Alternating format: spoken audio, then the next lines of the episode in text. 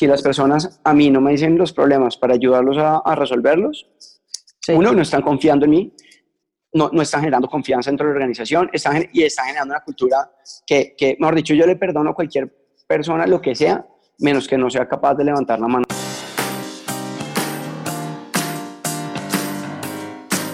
Bienvenidos a la aventura. Mi nombre es Melissa Rodríguez y todas las semanas les voy a traer un pensamiento, una idea o una entrevista que les pueda ayudar a vencer sus miedos, tener más enfoque, obtener claridad, estar más presentes y disfrutar esta aventura que es la vida. Esta semana les traigo una entrevista con Camilo Reyes. Camilo, junto a su esposa Laura, creó la compañía Happy Kombucha. Y como van a escuchar, no fue su primer emprendimiento.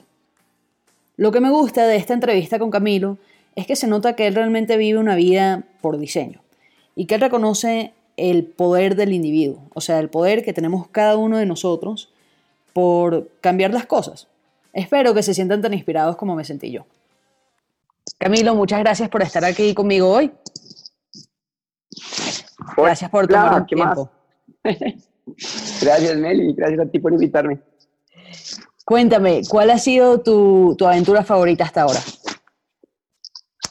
Mi aventura favorita yo creo que fue eh, el viaje que hice a Hawái, em, un sabático que tomamos con mi esposa en el 2012. Salimos el 24 de diciembre a las 12 de la noche con rumbo a Hawái seis meses, después a Bali seis meses y después a Australia seis meses. Pero en, en Hawái eh, es como, no sé, ¿te viste la serie Lost?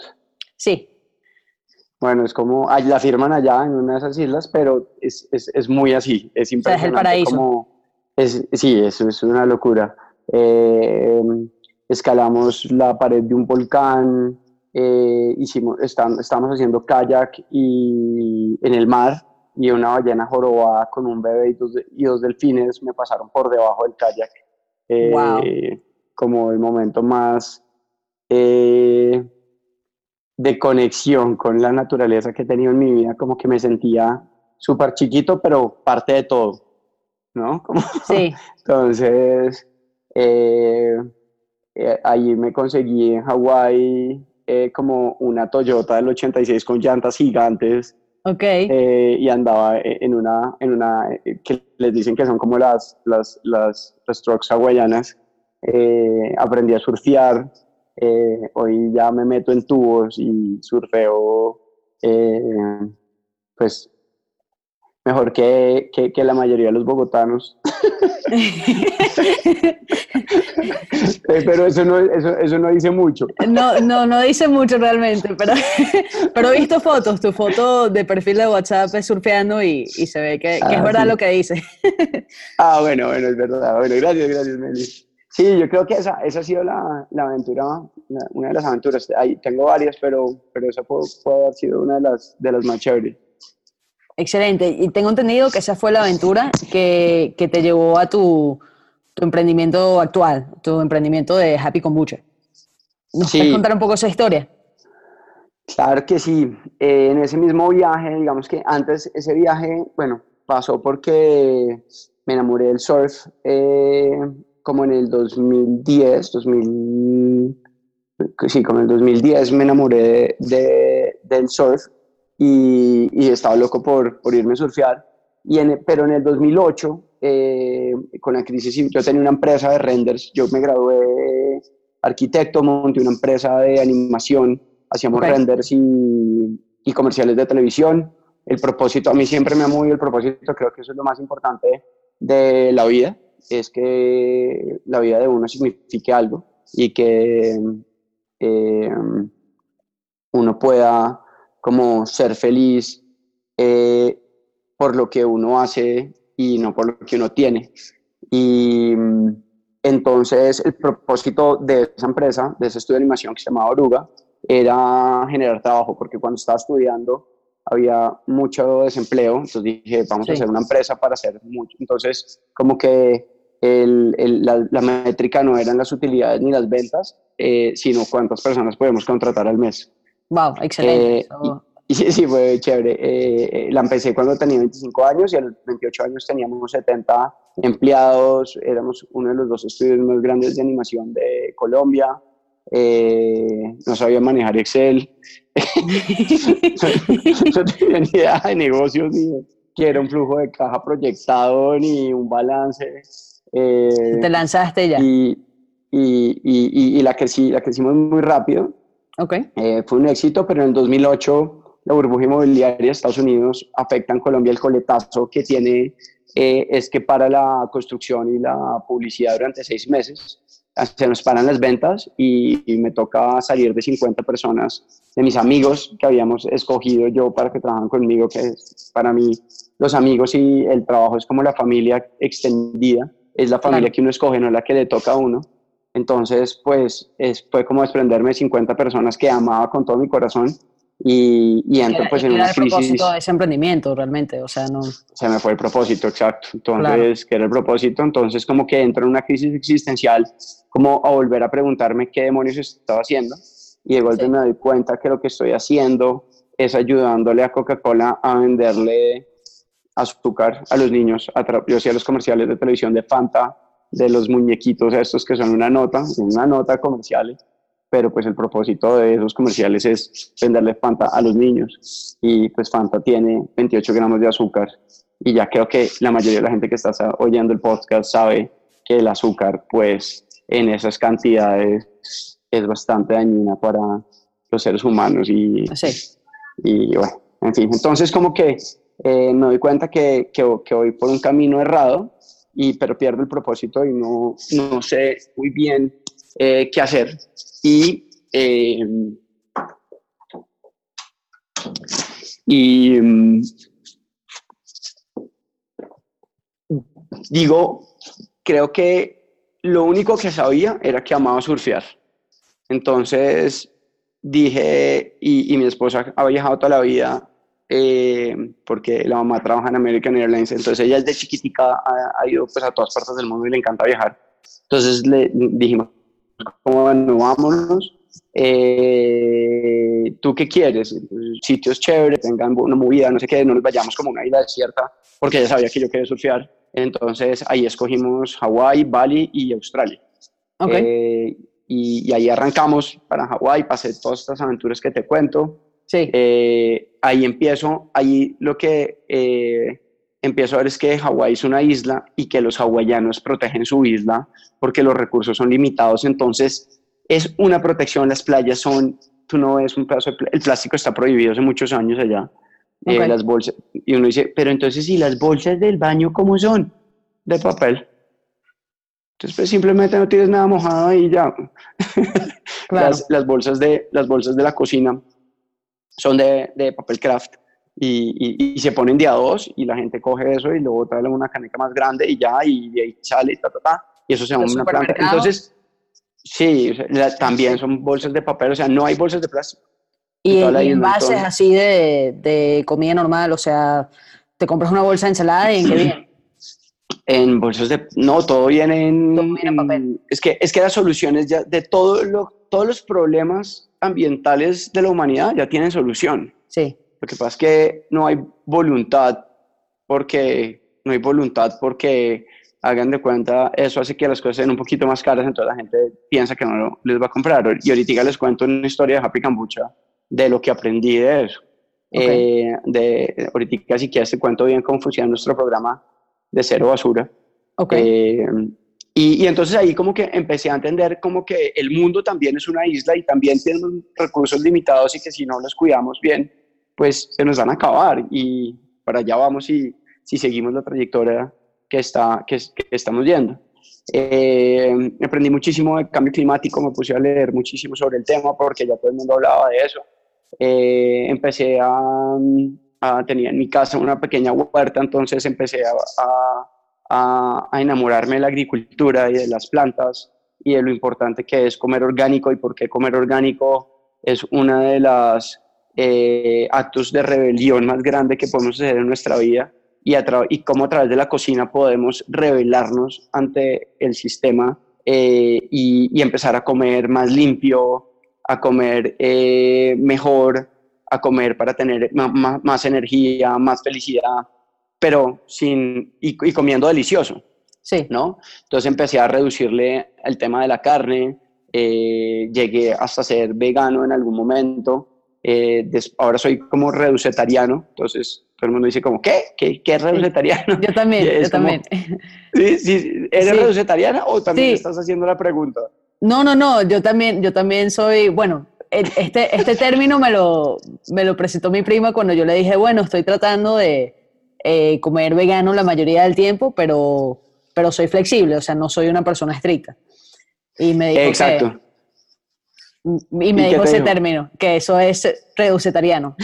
reducetariano. Sí, pues es un término chévere porque nos pone a todos, todo el mundo puede ser reducetariano. Sí. Los, los, sí, sí, pero es cómo hago para reducir lo más que pueda el consumo de productos animales por temas de, digamos, si somos súper egoístas, por temas de salud. Sí. fumar o tomar trago en exceso.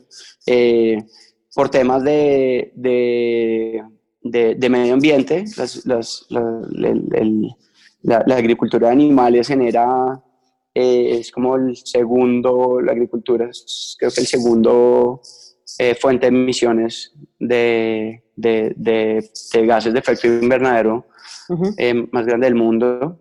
Eh, y, por, y por cuestiones de ética, porque yo, yo creo en la regla de oro, que es no hagas a los demás lo que no te gustaría que te hicieran a ti.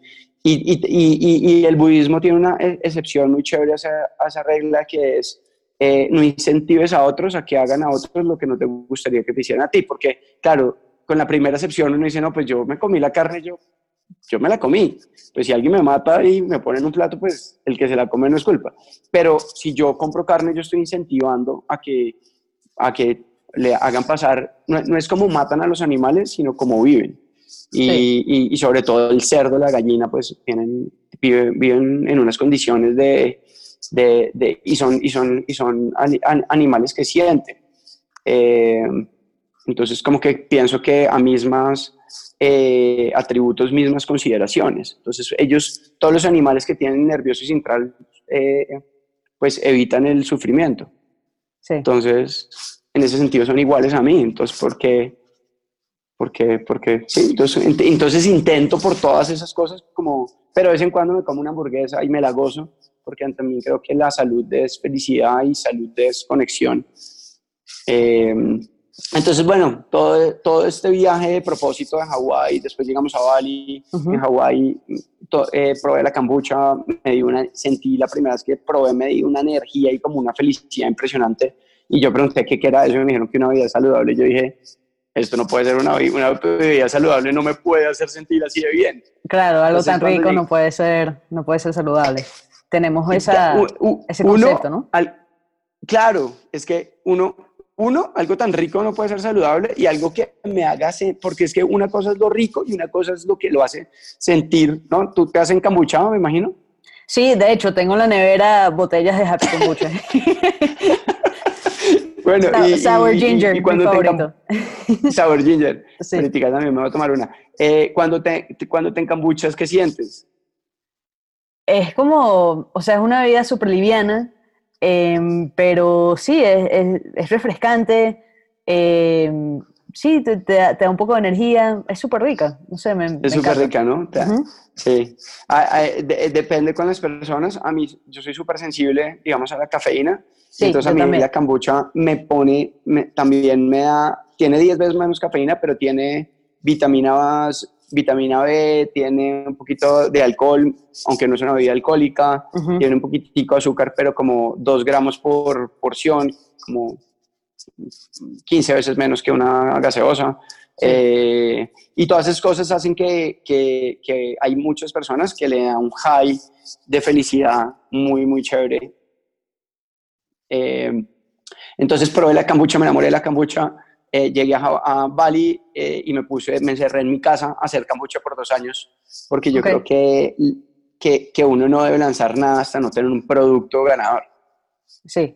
Que uno, entonces yo dije, cuando tenga la mejor cambucha del mundo, la lanzo. Y empezamos a ir a un, un farmers market en Bali, donde estuviste allá. Samadhi. Eh, en Samadhi. Sí, sí, en Samadhi es donde yo descubrí Happy Kombucha, sí.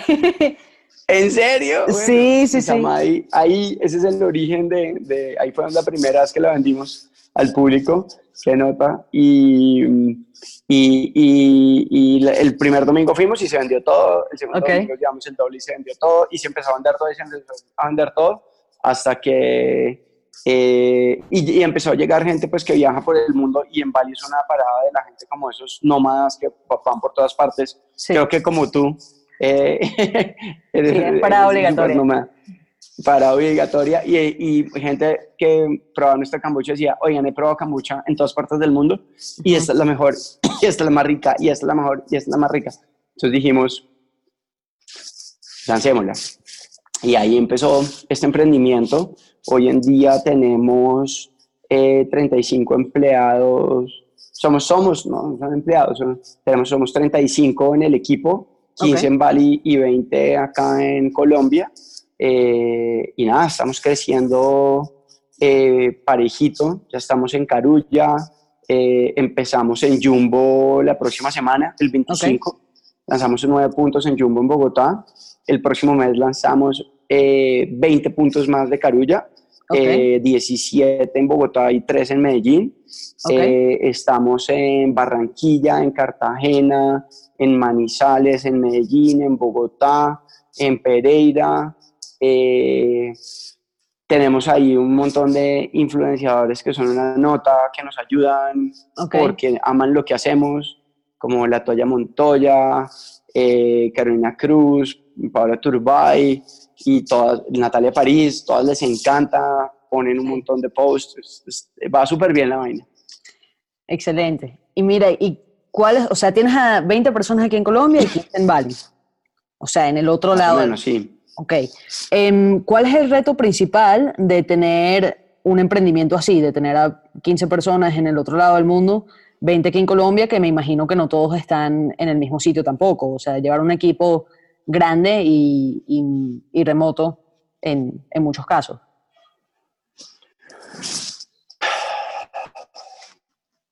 Eh, el reto más grande eh, creo que es eh, hacer que los equipos tengan hábitos de trabajo que hagan que las cosas pasen. los hábitos, y, y, eso, es uno, y lo otro es que la gente tenga conciencia de lo que está haciendo y por qué lo está haciendo. Entonces, digamos, para eso se llama como darles contexto de lo que están haciendo. Eh, eso es bien difícil, pero cuando uno lo hace, eh, pues, a poner un ejemplo. Nuestra misión, eh, mucha gente me dice pues que estoy loco por decir esto, pero pues esa es nuestra misión, es impactar a mil millones de personas en los próximos 40 años para contribuir a frenar el cambio climático. la forma de hacerlo es impactar a mil millones de personas para sembrar mil millones de árboles. Si sembramos mil millones de árboles, eh, vamos a, poder ser una fuente de... Eh, un árbol en su vida recoge una tonelada de CO2. Entonces, pues sería recoger en los próximos 40 años 40 eh, billones de toneladas de CO2. Entonces, eh, cuando uno pone esos números, uno dice, esto, como que la gente dice, es que yo no puedo hacer nada contra el cambio climático. Pues si se dedica toda su vida a hacerlo, pues sí. Si se baña más cortico, si eh, compra menos, si es más consciente, si come menos carne, también. Y si todo el mundo pone un pedacito de eso, pues cambiamos, eh, cambiamos todo este tema. Entonces, entonces el reto es generar hábitos eh, de trabajo que hagan que las cosas pasen. Eh, un hábito eh, es un libro muy chévere que se llama Hooked, How, How, How to Design Habit Changing Products, es muy chévere, y, hablan como de la neurociencia de los, de los hábitos. Y lo que pasa es que cuando, digamos, cuando, tú, cuando uno se empieza a afeitar, cuando era chiquito y uno empieza a aprender o a manejar un carro, uno al principio es como súper consciente de lo que está haciendo y esa conciencia lo que hace es que la corteza frontal, que es donde está toda la parte lógica, está resolviendo ecuaciones diferenciales, digamos, para afeitarte. Entonces uno lo hace con mucho cuidado para no cortarse. Eh, a medida que uno lo hace y lo repite y lo repite y lo repite y lo repite, ese algoritmo empieza a volverse cada vez más chiquito, más chiquito, a condensarse, a condensarse, a condensarse, y de golpe cuando ya es muy, muy chiquito, lo pasa a, hacer a la memoria y cuando uno ve en un momento, tiene como unos disparadores, como la hora del día y la navaja, uno la coge ni siquiera sin pensar y pum, y se afeita Automático. Y, automáticamente. Eh, nuestro, nuestro cerebro eh, funciona con 20 vatios, que es como nada para la cantidad de operaciones por segundo que hace. Entonces, tiene que ser muy eficiente en el manejo de la energía. Entonces, por eso hace esto. Porque imagínate que cada vez que fuéramos a hacer una cosa, tuviéramos que resolver todas las ecuaciones diferenciales que hay que hacer para moverse, para... Eh, entonces, entramos en y entonces empezamos a, a, coger todas esas cosas súper complejas que requieren un montón de energía. Empezamos a volver súper eficientes, súper eh, que con muy poquita energía la puedo eh, resolver y nos empezamos a automatizar. Y ahí hay una cosa que es eso, entonces hay que crear esos hábitos que son buenos, pero también a través del contexto de lo que uno está haciendo, siempre salirse y acordarse por qué lo está haciendo y por qué es importante hacerlo.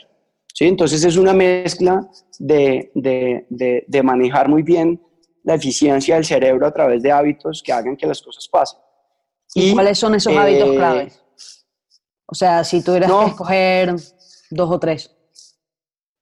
No, eh, mucho sí depende del cargo pero es, son cosas como levantar la mano cuando hay un problema.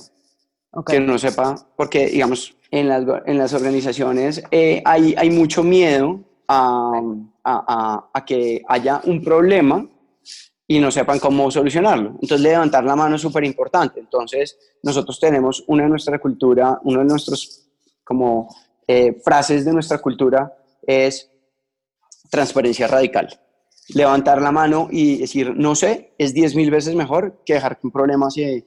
Si, si, si, si, si las personas a mí no me dicen los problemas para ayudarlos a, a resolverlos, uno, no están confiando en mí, no, no, están generando confianza dentro de la organización están, y están generando una cultura que, que, mejor dicho, yo le perdono a cualquier persona lo que sea, menos que no sea capaz de levantar la mano para solucionar el problema y decir, oiga, la cambucha le está pasando esto, oiga, el equipo comercial le está pasando esto, oiga, eh, la tienda online eh, eh, no está funcionando por esto, oiga, la parte de contabilidad tenemos problemas por esto, porque todo hay que solucionarlo y todo hay que, y todo es solucionable. Claro. O sea, si lo Pero si no, si, no lo, si no lo dices, si no se sabe que el problema existe, entonces no es solucionable. Es, es imposible solucionar. Entonces, eso es una de las cosas más importantes y, y uno de los retos más, más... Los retos siempre son la gente. Todo lo demás, o sea, pues el producto nosotros lo tenemos increíble, pero si la gente no hace que el producto tenga, tenga la consistencia siempre, si los procesos de, del equipo comercial están hechos, pero si los personas, si, si, nuestros, nuestro, nuestro apartamento de comercial se llama exploración y conquista, porque tenemos es que explorar y encontrar lugares nuevos y conquistarlos con amor y darles mucho amor para que, para que, para que nos compren porque tenemos un gran producto que les genera mucho valor pero también porque aman a, a nuestro equipo. Entonces, eh, entonces sí, esos son como los problemas más, más eh, la, gente, la gente siempre, eh, no, no, hay problemas, hay situaciones, pero las situaciones más difíciles de resolver siempre tienen que ver con la gente. Con la gente. Camilo, soy consciente de que te tienes que ir pronto, entonces te hago un par de preguntas más y después dejo que, que te vayas, aunque, aunque siento que podremos hablar por lo menos una hora más. eh, también. ¿Cuál es después, después hacemos otro. Después, después, hacemos otro. hacemos otro. Claro. Cuéntame, ¿cuál es el peor consejo que escuchas a menudo? O sea, no necesariamente dirigido hacia ti, eh, pero en general. O sea, uno no escucha consejos generales todo el día. Eh, y hay consejos que, que muchas veces uno lo escucha y dice, bueno, eso simplemente no es verdad o no es un buen consejo. En tu opinión, ¿cuál sería ese consejo? Mm. Pues me pasa algo, sabes que te voy a decir totalmente, podría pensar y intentar encontrar alguno, pero no se me viene ninguno a la mente. Okay. y estoy pensando por qué. Y es que eh, como que cuando algo, cuando un consejo creo que no es útil, lo borro de mi mente y sigo adelante. Inmediatamente. Y, entonces, como que creo, creo, que creo que el consejo sería no oír consejos malos. ok, ok, ese es un buen consejo. si un consejo no te suena sabio, no te suena útil, bórralo inmediatamente. Exacto, sí, sí, sí. Y, creo que, y creo que tal vez hago eso inconscientemente porque no se me viene a la cabeza ninguno. Pero digamos que hay, hay, hay algo como, tal vez no es un consejo, pero hay algo y es que la gente le tiene mucho miedo al cambio. Sí. Eh, y, y, es, y yo, yo intento, eh, pues, como entender como el comportamiento de, para entender el mundo de hoy, intento entender cómo, por, qué nuestro, por qué no actuamos y nos comportamos como nos comportamos. Y por lo general todo eso siempre hay que ir a, a, hace 100.000 años, cuando éramos nómadas y vivíamos en pequeñas eh, eh, tribus. Eh, en pequeños grupos, en pequeñas manadas como los lobos. Ahí se... ¿Estamos, ¿Vamos bien? Sí, vamos bien, vamos bien. Listo, no es que pensé que se había parado. Listo, eh, en pequeñas manadas como los lobos eh, y, y, con todo este tema que te conté de, de, lo, de, lo, eficiente que es el cerebro, cuando tú quieres cambiar algo, tienes que pensar cómo lo vas a cambiar y pensar en y no hacer un hábito, sino estar consciente y pensar requiere una cantidad de energía. Y después tienes que hacer que tus hábitos, cambiar tus hábitos, que requieren, como te conté, una cantidad grandísima de energía. Entonces, nuestro cerebro, no es que a nosotros no nos guste cambiar porque seamos malos y porque queremos que el planeta se vaya al chorizo y porque no nos importa el calentamiento global ni, la, ni, las, ni, ni, que estemos en la, en la sexta extinción masiva y, y, que, eh, y que todas estas cosas malas estén pasando. No es que a nosotros no nos importe y ya, simplemente que nuestra forma, como está conectado nuestro cerebro y como está hecho nuestro cerebro, hace que el cambio sea un problema energético donde no, no es eficiente. Y antes, hace 100.000 años, nuestra energía era limitada porque no teníamos la cantidad de comida que tenemos hoy. Claro. No teníamos la cantidad, cuando un, ser humano encontraba frutos o algo, pucha, eso era cómaselos y por eso es que el azúcar nos, nos gusta tanto, claro. una fruta, Guarda esas calorías porque no, sabes cuándo vas a conseguir otra vez. No sabes cuándo vas a conseguir otra vez comida. Entonces, eh, pero, pero, entonces, entonces el cerebro intenta guardar energía, intenta ser eficiente. Entonces, el cambio no es eficiente.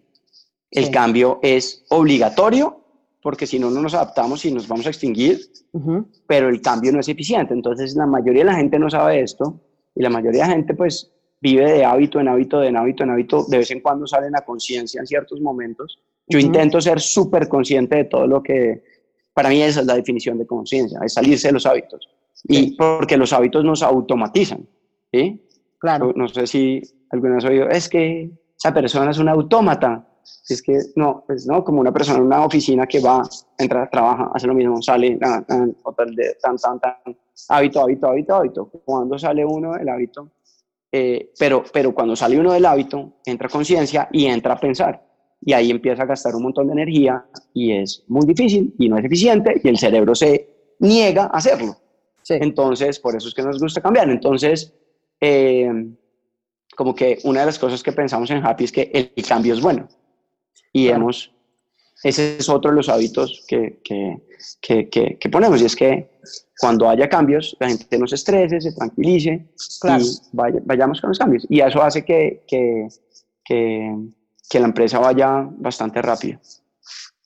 También hablando de esa psicología humana, era peligroso sobresalirse, o sea, viviendo en una manada, si tú, er, si tú te sobresalías o querías hacer algo distinto, realmente eso era algo peligroso, o sea, eso es algo que nuestro cerebro está eh, de alguna manera programado a no hacer, porque si tú te sobresalías o eras el raro, era más probable que te, que te dejaran el momento de irse, o sea, era, era importante como que ser parte del grupo, ser parte del status quo, y, y yo creo que también por eso es tan difícil hoy en día salirse de eso. Tenemos esas, las presiones vienen de forma distinta, obviamente, pero sí tenemos esas presiones sociales que, que sin, que aunque uno sea muy consciente, em, o, mejor dicho, tienes que ser muy consciente para, para salirte de eso.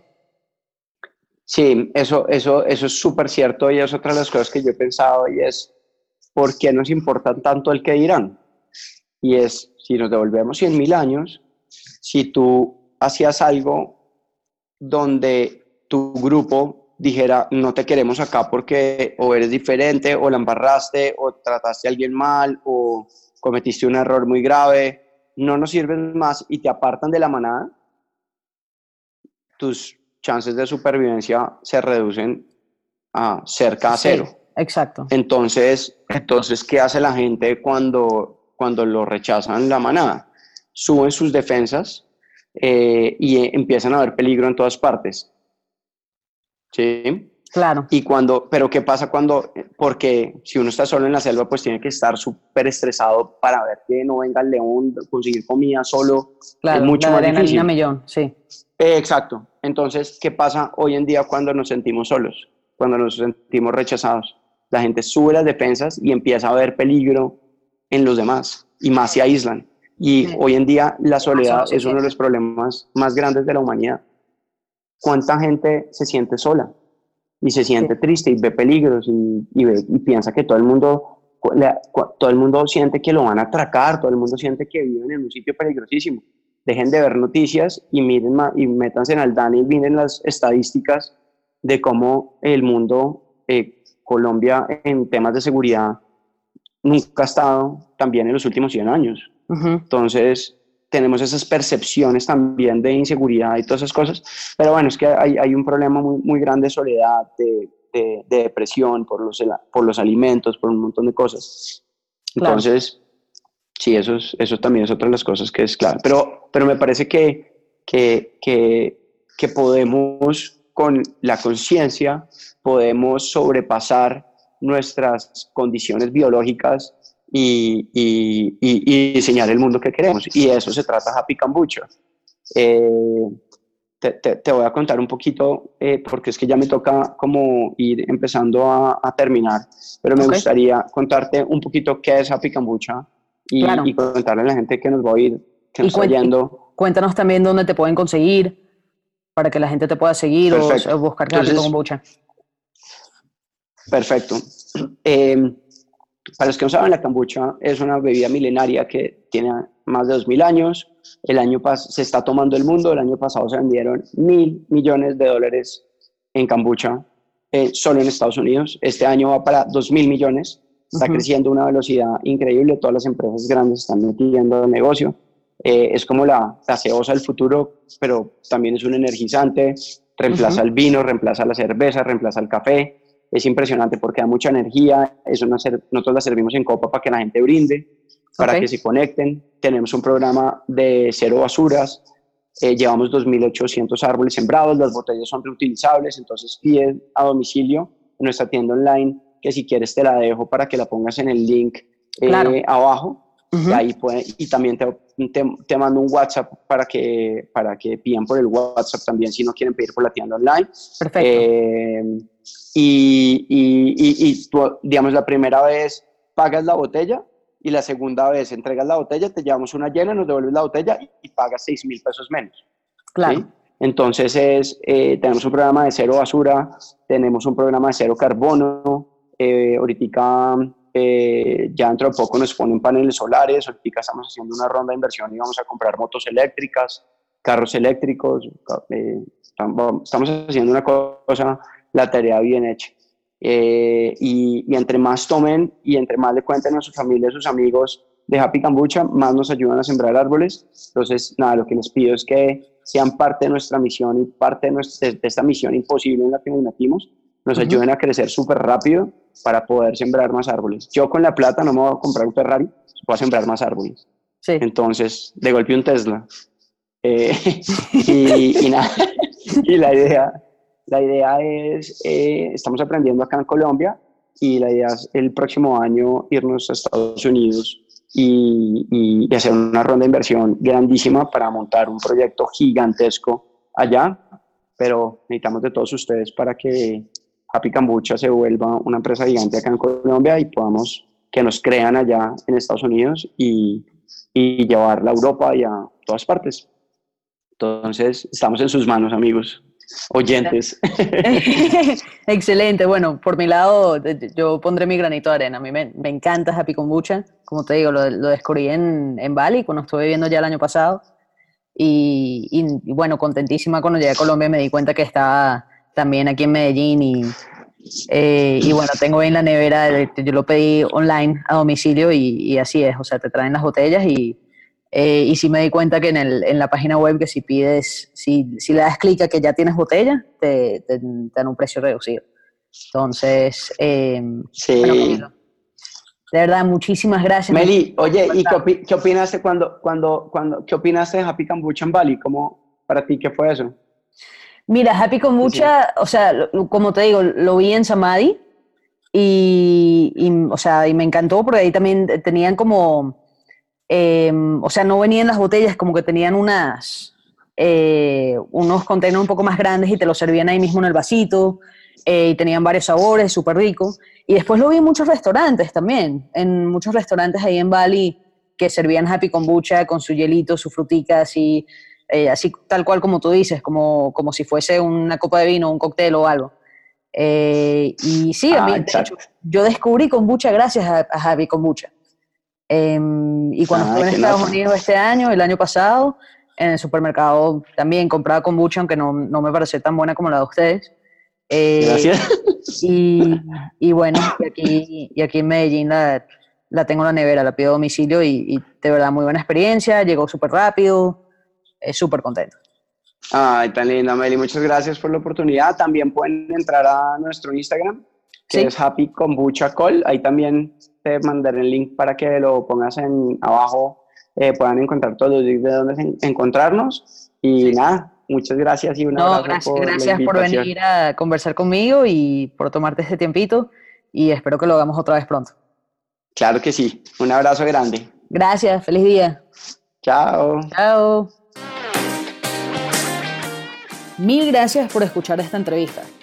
Personalmente, a mí me está retando a pensar más en grande y examinar mi propósito, así como, como nos cuenta Camilo.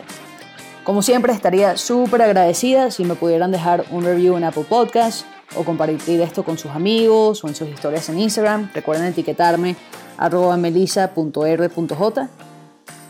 Y tengo que admitir que me encanta cuando me llegan mensajes diciendo, Melissa, me acompañaste en un viaje o Melissa, te escuché en el metro. No sé, como que me gusta visualizarlos escuchando mi podcast. Entonces, si me quieren compartir dónde están, qué están haciendo cuando escuchan mi podcast, también me encantaría. Hasta la próxima, chao.